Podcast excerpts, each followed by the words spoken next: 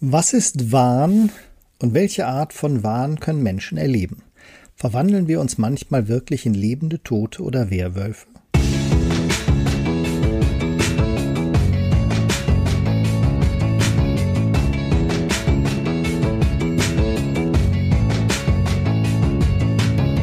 Hallo, mein Name ist Jens Helmich und ich heiße euch ganz herzlich willkommen zu einer neuen Folge meines Podcastes Prüfungsdoping für angehende Heilpraktiker Psychotherapie, die 100% legale Vorbereitung auf die Prüfung vor dem Gesundheitsamt. In der heutigen Folge geht es um den Wahn im Allgemeinen und seltene Warnstörungen im Besonderen. Psychische Erkrankungen wurden früher häufig und etwas abfällig könnte man sagen als Wahnsinn bezeichnet. Psychisch kranke Menschen nannte man folgerichtig wahnsinnig. Das Wort wird im Volksmund heute noch verwendet, auch wenn das schon seit langem kein medizinischer Begriff mehr ist. Der verallgemeinerte Begriff Wahnsinn legt jetzt nahe, dass der Wahn etwas Typisches ist und psychische Erkrankungen ausmacht. Tatsächlich gehört der Wahn als Symptom zwar zu einigen Erkrankungen dazu, aber weitem nicht jeder, der an einer psychischen Erkrankung leidet, zeigt auch Warnsymptome. Was also ist der Wahn? Der Wahn gehört zur Gruppe der sogenannten inhaltlichen Denkstörungen. Bei diesen Störungen kann der Betroffene durchaus klar, folgerichtig und logisch denken. Inhaltlich gestört ist dieses Denken jedoch, weil sie oder er sich übermäßig mit Dingen beschäftigt, die für nicht am Wahn Erkrankte gar nicht existieren. Nehmen wir als Beispiel den sogenannten Eifersuchtswahn, der im Rahmen einer Alkoholerkrankung häufig bei Männern auftritt. Ein solcher Art erkrankter Mann ist dann der festen Überzeugung, dass er von seiner Ehefrau sexuell betrogen wird. Wenn diese zum Beispiel beteuert, sie sei nur zum Einkaufen gewesen, wittert er ein heimliches Date.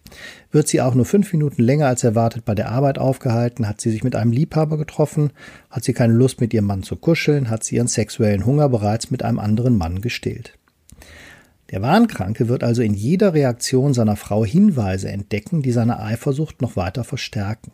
Er wird nach Beweisen suchen und diese auch finden, zumindest wird er davon überzeugt sein, welche gefunden zu haben. Was für Außenstehende auf den ersten Blick komisch wirken kann, ist für die Betroffenen, also sowohl den Erkrankten als auch seine Partnerin, furchtbar. Denn es gibt keine Möglichkeit, den Wahnkranken von der Unschuld seiner Frau zu überzeugen. Jedes Leugnen, jeder Versuch eines Gegenbeweises, jede zusätzliche Stimme, die die Ehefrau verteidigt, bestärkt den Mann nur noch darin, dass sich die Welt gegen ihn verschworen hat, um die Untreue seiner Frau zu decken. Bedingt durch die enthemmende Wirkung des Alkohols kann eine solche Situation zudem auch eskalieren und es kann zu Gewalttätigkeiten bis hin zu schweren Körperverletzungen oder etwas weit Schlimmerem kommen. Etwas abstrakt formuliert kann man den Wahn also als eine inhaltliche Denkstörung definieren, bei der die Realität unkorrigierbar fehlgedeutet wird. Diese unkorrigierbaren Fehlwahrnehmungen kommen bei verschiedenen psychischen Erkrankungen vor, vor allem bei der Schizophrenie, der schweren Depression und dem schon erwähnten Alkoholismus. In leichter Form findet man sie auch bei anderen psychischen oder organischen Erkrankungen. Das Wahnerleben kann mit antipsychotisch wirkenden Medikamenten gelindert werden. Der Wahn kann jedoch auch vorübergehend sein und je nach Erkrankung nach einer mehr oder weniger kurzen Zeit von selbst wieder verschwinden. Wahn tritt in unterschiedlichen Formen auf, die sich gegenseitig verstärken und ein sogenanntes Warnsystem aufbauen können. Schauen wir uns diese Erscheinungsform des Wahns also erstmal etwas genauer an. Das eigentliche Wahnerleben beginnt häufig mit einer sogenannten Warnstimmung. Die Betroffenen haben zunächst den vagen Eindruck, dass sich die Welt verändert hat. Irgendetwas stimmt nicht. Im nächsten Schritt kommt es zu den Wahnwahrnehmungen. Die eher emotionale Ebene der ersten Warnstimmung wird nun durch falsche Gedanken oder Kognitionen ergänzt. Nehmen wir als Beispiel den Größenwahn. Der Betroffene sieht auf der gegenüberliegenden Straßenseite zwei Männer, die zu seinem Fenster hinaufsehen. In seinem Wahn glaubt er, habe es mit zwei Spionen zu tun, die ihn ausspähen wollen. Zu dieser aktuellen Wahrnehmung, denn tatsächlich stehen auf der anderen Straßenseite ja zwei Männer, treten nun weitere wahnhafte Erinnerungen hinzu. Der Wahnkranke glaubt sich nun zu erinnern, dass er schon seit seiner Kindheit immer wieder beobachtet worden ist. In seiner Verzweiflung kommt ihm im nächsten Schritt eine Wahnidee. Nur er kann als ein von Gott Gesandter die Welt retten und finstere Mächte wollen ihn daran hindern. Der Wahn wird nun zu einem ganzen Warnsystem ausgebaut, in dem sämtliche Puzzleteile ineinandergreifen. Die beiden Männer dort drüben sind Teil dieser weltumspannenden Verschwörung und hier liegt auch die warndynamische Erklärung für die eigenartige Warnstimmung, die er zu Anfang erlebt hat. In Wirklichkeit hat er da bereits seine eigene Überlegenheit als zukünftiger Retter der Welt gespürt. Das durch diese Warnarbeit entstandene Warnsystem ist für die Betroffenen in sich schlüssig, auch wenn es wie im Fall des alkoholbedingten Eifersuchtswahns für Außenstehende absurd anmunden mag. Besonders fatal an einem Warnsystem ist, dass alles und jeder in dieses System eingebaut und umgedeutet werden kann. Im Fall des Eifersuchtswahnes ist es zum Beispiel die Verspätung der Ehefrau, die als Hinweis auf die Untreue verstanden wird, auch wenn es hierfür eine völlig harmlose Erklärung gibt. Da aber die Ehefrau durch die Untreue unglaubwürdig geworden ist, ist auch die vorgebrachte Erklärung natürlich unglaubwürdig. Gleiches gilt für die beiden harmlosen Passanten, die zufällig die Fassade eines gegenüberliegenden Hauses betrachten und als Teil einer allumfassenden Verschwörung wahrgenommen werden. Wenn man den Betroffenen versucht, hiervon zu überzeugen, wäre man in seinen Augen ebenfalls Teil eben genau dieser Verschwörung. Aus dieser Dynamik eines Warnsystems erklärt sich der Begriff der Unkorrigierbarkeit in der Definition des Wahns. Wir erinnern uns. Der Wahn ist eine unkorrigierbare Fehlwahrnehmung der Realität und, wir können jetzt noch ergänzen, die sich dynamisch selbst verstärkt. Was wir hier anhand des Eifersuchtswahnes und des Größenwahns gedanklich durchgespielt haben, gilt für sämtliche Wahnformen, von denen es eine ganze Menge gibt. Manche von ihnen sind typisch für bestimmte Krankheitsbilder. Wie erwähnt, verfallen alkoholkranke Männer häufig in den Eifersuchtswahn. Hierfür gibt es gut nachvollziehbare medizinische Gründe. Bei fortgesetztem Alkoholkonsum kommt es bei Männern häufig zu sexuellen Funktionsstörungen, vor allen Dingen zu Erektionsstörungen, die einen großen Leidensdruck bedeuten. Weil sie keinen Zusammenhang zwischen dem Alkohol und ihrem Problem sehen, wird dieses als Problem der Partnerschaft verspannen und der Frau die Schuld hierfür zugeschoben. Weil Mann immer kann, muss es an der Frau liegen. Im Rahmen der Schizophrenie tritt häufig der Verfolgungswahn auf. Besonders beim ersten Auftreten eines psychotischen Schubes reagieren die Betroffenen deswegen mit sozialem Rückzug. Die Welt und andere Menschen werden als Bedrohung erlebt, gegen die man sich nicht wehren kann. Hin und wieder verteidigt man sich auch aggressiv gegen diese Übermacht. Im Rahmen einer manischen Erkrankung entstehen nicht selten Gefühle von Großartigkeit oder Unbesiegbarkeit, die sich ebenfalls zu Warnsystemen ausbauen können. Man glaubt sich unverwundbar und unverletzbar und keine Macht der Welt kann einem etwas anhaben. Auch hier kann es zu aggressivem Verhalten, zum Beispiel im Straßenverkehr, kommen. Auch schwer depressive Menschen können an leichten Warnstörungen leiden. Das ganze Leben scheint sinnlos, nichts hat einen Wert, freundliches Verhalten ihnen gegenüber kann nicht echt sein. Diese Warnstimmungen vermischen sich zum Teil mit Halluzinationen, man riecht Fäulnis und alle Nahrung schmeckt nach Verwesung. In sehr seltenen Fällen systematisieren sich diese depressiven Warnstimmungen und Halluzinationen jedoch auch zu echten Warnformen. Die im Verhältnis noch bekannteste dieser sehr seltenen Warnformen ist das Cotard-Syndrom. Es ist benannt nach seinem Entdecker, dem französischen Neurologen Jules Cotard. Sein Entdecker nannte den Zustand Delir de Negation, das Delirium der Nichtexistenz, könnte man sagen. Das Cotard-Syndrom tritt nicht nur bei schweren Depressionen, sondern auch bei Schizophrenien und organischen Störungen des Gehirns auf und wird auch als Walking Corpse Syndrome oder nihilistischer Wahn bezeichnet. Hierbei glaubt der oder die Betroffene, dass er tot ist und man ihn beerdigen oder auch sezieren kann, um ihm die inneren Organe zu entnehmen. In manchen Fällen ist der Körper nicht nur tot, sondern bereits gänzlich verwest, sodass die Person gar nicht mehr vorhanden ist. Manche glauben sich sogar verdammt und in der Hölle, wobei hier eventuell noch ein Verfolgungswahn hinzutritt. Jules Cotard beschrieb den Wahn als eine schwerste Form der wahnhaften Depression und tatsächlich findet man ihn häufig kombiniert mit Angst und Schuldgefühlen. Es kommt jedoch vor allem bei schizophrenen Erkrankungen vor. Interessant ist, dass das Cotard-Syndrom auch als eine sehr seltene Nebenwirkung des Herpesmedikamentes Acyclovir auftreten kann. Die Symptome verschwinden allerdings rasch, sobald der Wirkstoff wieder ausgeschieden ist. Da auch der nihilistische Wahn eine unkorrigierbare Fehlwahrnehmung der Realität darstellt, kann der Betroffene auch nicht durch Argumente vom Gegenteil überzeugt werden.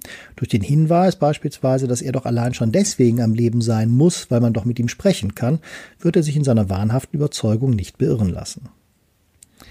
Die etwas flapsige Bezeichnung Walking Corpse Syndrome, also etwa lebender Leichnam-Syndrom, führt uns noch zu einem weiteren interessanten Gedanken. Bekanntermaßen gibt es in manchen Religionen die Vorstellung, dass sich die Toten aus unterschiedlichen Gründen aus ihren Gräbern erheben und mit den Lebenden in Kontakt treten. Mythen und populäre Bearbeitungen dieses Motivs finden sich in den Geschichten um Zombies, Vampire und lebende Mumien. Es ist zumindest nicht ganz ausgeschlossen, dass sich hier Erfahrungen mit dem Cotard-Syndrom widerspiegeln. Aber woher kommt eigentlich der Mythos vom Werwolf? Die Lykantrophie, abgeleitet vom griechischen Wort Lukos, der Wolf, bezeichnet eine der ältesten bekannten wahnhaften Störungen. Bereits im alten Rom wurden Menschen beschrieben, die nachts auf Friedhöfen zwischen den Gräbern herumschlichen und wie Wölfe heulten oder bellende Geräusche von sich gaben. Das Phänomen ist jedoch in vielen Kulturen bekannt und die Betroffenen identifizieren sich dann mit anderen Raubtieren wie Tigern oder Katzen. Die Lykantrophie tritt vor allen Dingen bei schizophrenen Erkrankungen auf, aber auch bei Demenzen oder substanzinduzierten Psychosen, also schweren Räuschen. Auch hier ist der Betroffene nicht von seinem Wahn zu überzeugen, allerdings tritt die Lykantrophie eher phasenweise und hauptsächlich nachts auf. Von direkten aggressiven Taten gegen Menschen, was den Vampir- oder Werwolf-Mythos erklären könnte, ist zwar nichts bekannt, aber das Phänomen begleitet die Menschheit, wie schon gesagt, seit langem. Doch was bringt Menschen dazu, ausgerechnet den Wahn zu entwickeln, ein Tier zu sein? Über die Ursachen der meisten seltenen Warnstörungen gibt es unterschiedliche Theorien. Ein Aspekt könnte sein, dass in der Lykantrophie gewissermaßen verdrängte tierische Anteile des Menschen ausgelebt werden, die ansonsten unterdrückt werden müssen. Zu bedenken bei einer solchen Deutung ist allerdings, dass dieses Ausleben nicht freiwillig geschieht, sondern die Menschen hierzu getrieben werden. Es eben ein Krankheitssymptom ist. Während der inhaltliche Wahn des Cotard-Syndroms und der Lykantrophie sich auf den Kranken selbst beziehen, existieren auch seltene Warnformen im Verlauf derer es zu einer wahnhaften Fehlwahrnehmung anderer Menschen kommt. Auf den ersten Blick besonders bizarr erscheint hier das Capgras-Syndrom. Hierbei glaubt der Wahnkranke, dass die Menschen ihrer näheren Umgebung, aber auch enge Familienmitglieder durch identisch aussehende Doppelgänger ersetzt worden sind. Bei den Doppelgängern handelt es sich dann um Betrüger. Manchmal geht der Wahnkranke allerdings auch davon aus, dass es sich bei den Personen in ihrer Umgebung nicht um tatsächlich Doppelgänger im wörtlichen Sinne handelt, sondern dass die Menschen in ihrer Umgebung sich so sehr psychisch verändert hätten, dass sie allerdings wie Doppelgänger wirkten. Sie erscheinen also gleichzeitig bekannt und unbekannt. Der Doppelgänger gehört zu den bekanntesten Motiven der Schauer- und Gruselliteratur. Ob dieses Motiv nun aus den Erfahrungen mit dem sehr seltenen Capgras-Syndrom resultiert oder umgekehrt, ist dabei allerdings nicht zu beantworten, aber man kann sich leicht vorstellen, wie grauenhaft dieses Wahnerleben sein muss. Als soziale Wesen ist der Mensch nun mal auf andere, vor allen Dingen bekannte und verwandte Menschen angewiesen. Sie zu verlieren oder von ihnen hintergangen zu werden, erschüttert uns bis ins Mark. Dem Capgras-Syndrom ähnlich ist das ebenfalls sehr seltene Fregoli-Syndrom. Hierbei handelt es sich um ein sogenanntes Missidentifikationssyndrom. Der betroffene Kranke glaubt, dass eine ihm nahe, ihm emotional nahestehende Person ihren eigenen bekannten Körper verlassen hat und in einen anderen übergewechselt ist. Diese andere Person bzw. dieser andere Körper muss dabei gar keine äußere Ähnlichkeit mit dem Ursprungskörper haben. Es wird jedoch häufig berichtet, dass beispielsweise ein kranker Ehemann seine Frau in einem anderen Körper daran erkennt, wie sie ihren Kopf hält oder bestimmte bekannte Gesten vollführt oder mit ähnlicher Stimme spricht. In Einzelfällen wird auch davon berichtet, dass es zu einer Missidentifikation auch in Bezug auf Haustiere häufig Hunde kommen kann. Man erkennt dann den eigenen Hund am typischen Schwanzwedeln in einem anderen Hundekörper wieder. Das seltene Capgras und das Frigoli-Syndrom können auch gemeinsam häufig im Rahmen von schizophrenen Erkrankungen oder auch schweren Depressionen auftreten. Die Missidentifikationssyndrome wirken auf den ersten Blick besonders bizarr und vielleicht sogar komisch. Doch auch hierbei darf man in keinem Fall den ungeheuren Leidensdruck der Patienten übersehen. Sie werden von ihren nächsten Angehörigen und besten Freunden hinterlistig getäuscht und hinters Licht geführt, ohne zu verstehen warum. So zumindest stellt es sich für sie dar. Eine ebenfalls seltene Warnstörung, die ich zum Schluss noch erwähnen möchte, ist die sogenannte Folia 2, auch induzierte wahnhafte Störung oder konformer Wahn genannt. Eine solche Störung kommt häufig bei Paaren vor oder Menschen, die in einer ungewöhnlich engen Verbindung miteinander stehen. Entwickelt nun ein Mensch eine wahnhafte Störung, sagen wir einen Verfolgungswahn, so kann dieser Wahn gewissermaßen ansteckend sein. Die sogenannten passiven Partner können nach einiger Zeit also ebenfalls Symptome zeigen, also Symptome des Verfolgungswahns zeigen, auch wenn bei ihnen keine Grunderkrankung wie eine Schizophrenie vorliegt. Eine ursächliche Behandlung dieser induzierten Störung scheint logisch und simpel und ist doch verblüffend. Man trennt die betroffenen Menschen räumlich voneinander und die Symptome beginnen beim passiven Partner häufig rasch abzuklingen. Die Grunderkrankung des aktiven, also des wahnkranken Partners, muss jedoch therapeutisch behandelt werden. Je nach Schweregrad kann es aber auch sinnvoll sein, beide Betroffene stationär zu behandeln, wenn sich der induzierte Wahn beim passiven Partner stark verfestigt hat. Hiermit komme ich für diese Woche zum Schluss. Ich hoffe, ich konnte euch auch heute ein wenig Neues erzählen. Wenn euch die Sendung gefallen hat, würde ich mich freuen, wenn ihr meinen Podcast weiterempfehlt. Vielen Dank dafür. In diesem Sinne komme ich zum Ende und wenn ihr wollt, hören wir uns nächste Woche wieder. Macht's gut, habt eine gute Woche. Euer Jens Helmich von prüfungsdoping.de.